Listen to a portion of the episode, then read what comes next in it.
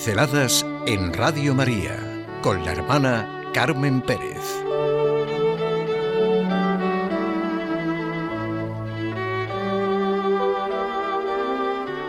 Mi respuesta al Espíritu de Dios. Es tiempo de vivir con toda fuerza, alegría y decisión lo que tenemos ante nosotros y en nosotros, lo que solo puede ocurrir en nuestro interior, aunque evidentemente y de manera necesaria se manifiesta en toda nuestra vida. Eso es tan evidente como el que, vamos, como que el agua moja. Y eso a pesar de todos los panoramas políticos y económicos, de todas las situaciones en las que nos encontremos, bueno, en la que nos encontramos. Es el tiempo de vivir desde nuestra interioridad, desde nuestro corazón, de la fuerza del Espíritu Santo, divino. Vivir de la enorme riqueza de lo que puede ser nuestra interioridad. Ciertamente en la persona todo ocurre de adentro hacia afuera. El hombre es el único ser sobre la tierra capaz de reflexionar, de tener interioridad. Los animales miran hacia afuera, el hombre ha de mirar adentro. El famoso adentro unamuniano. San Agustín nos dice en sus confesiones, yo andaba por fuera y tú estabas dentro. Ego foras, tú intus. La fe cristiana, urgente y necesaria en la vida, no es un mero profundizar, un mero aumentar o refinar el conocimiento natural. Tampoco es una forma general de vivencia religiosa. La fe cristiana es la respuesta particular que damos a la persona y a la palabra de Jesucristo. Ya hemos comentado que, como dice Henry de Libac, el acto de fe es el más libre de todos los actos y la expresión de la fe es la más personal de todas las expresiones. La fe es abandono. La fe no nos aporta una teoría más o una teoría más bella que las de las filosofías, sino que nos eleva por encima de las teorías. Nos hace romper el círculo, nos permite abrirnos de nuestros propios límites. Por encima de todos los puntos sublimes sobre Dios, nos hace llegar a Dios. La fe presupone el alborear de una nueva vida. El acto de esta vida es la fe. La fe es el acto de un hombre nuevo, que solo existe por la fuerza del Espíritu de Dios. La conciencia de vivir en Cristo, de tenerle por origen y término, eleva nuestra mirada y es la gran fuerza de la vida y en la vida. Realmente esto lo sabemos y se comenta constantemente, que el verdadero mensajero de la existencia cristiana es San Pablo. En él se aprende, se sabe lo que significa ser cristiano y vivir como cristiano. No se puede entender al cristiano sin el Espíritu Santo. El Espíritu por el que Cristo vive en nosotros. Lo que hay en el cristiano viene de Dios y viene como una exigencia interior de dar una nueva orientación a la vida. El renacimiento del que se nos habla, el volver a nacer, no tiene nada de mágico, ni se inicia con misterios extraños.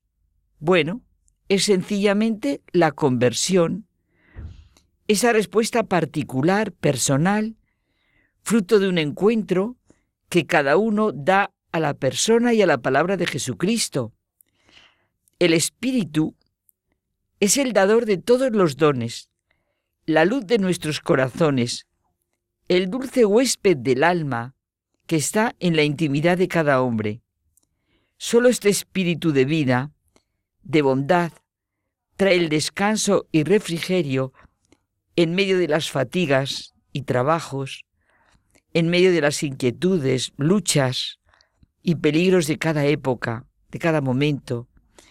Ese consuelo cuando nuestro corazón llora y está tentado por la desesperación el espíritu que viene a nuestro interior, a nuestro espíritu humano. Desde que empecé a estudiar filosofía, me ha gustado Max Seller en este punto concreto. Me impresiona que cuando quiere encontrar la diferencia esencial entre el hombre y el animal, no sabe qué expresión ponerle. Dice que es una X, una incógnita, y que podía expresarlo con la palabra espíritu. Espíritu que se expresa en el hombre por su capacidad de objetivar, de transformar el medio en un mundo, por su autonomía existencial, por su libertad, por su conciencia de sí, por su actualidad pura, pues el Espíritu de Dios llena nuestro espíritu, nuestra capacidad. Entre nuestros recursos interiores tiene que estar constantemente, no me canso, la secuencia que la Iglesia entera exclama de manera solemne no solo el día de Pentecostés, sino en su liturgia y celebraciones, tanto importantes como de la vida diaria. Podría ser ya, mira, una sana y rica costumbre el hacer de esta invocación al Espíritu Santo una oración diaria, porque sin su ayuda nada hay en nosotros que sea bueno. Él nos convence en lo referente al error, al pecado, a la mentira, al mal. Con Él sentimos la fuerza para el bien, para instaurar lo sano, lo justo, lo compasivo y misericordioso, todo lo que puede renovar nuestro entorno familiar, social, de trabajo, de ocio. Por él se convierte nuestra aridez interior en fértil campo. Sin su ayuda, nada hay verdadero ni bueno.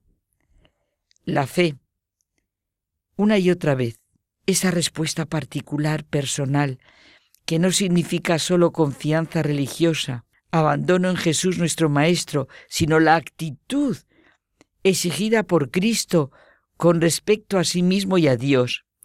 Fe, repito, que no designa un concepto que expresa las relaciones de los discípulos con el Maestro, sino la actitud con respecto a Jesucristo, al Hijo de Dios hecho hombre, con lo que se inicia la transmutación de las medidas y normas establecidas, la revolución del corazón, la reedificación del pensamiento, como nos lo muestra, estamos diciendo constantemente San Pablo, ya no vivo yo, es Cristo quien vive en mí, por su Espíritu. La fe, una y otra vez, esa respuesta particular y personal que doy a la persona y a la palabra de Jesucristo por su Espíritu en mí.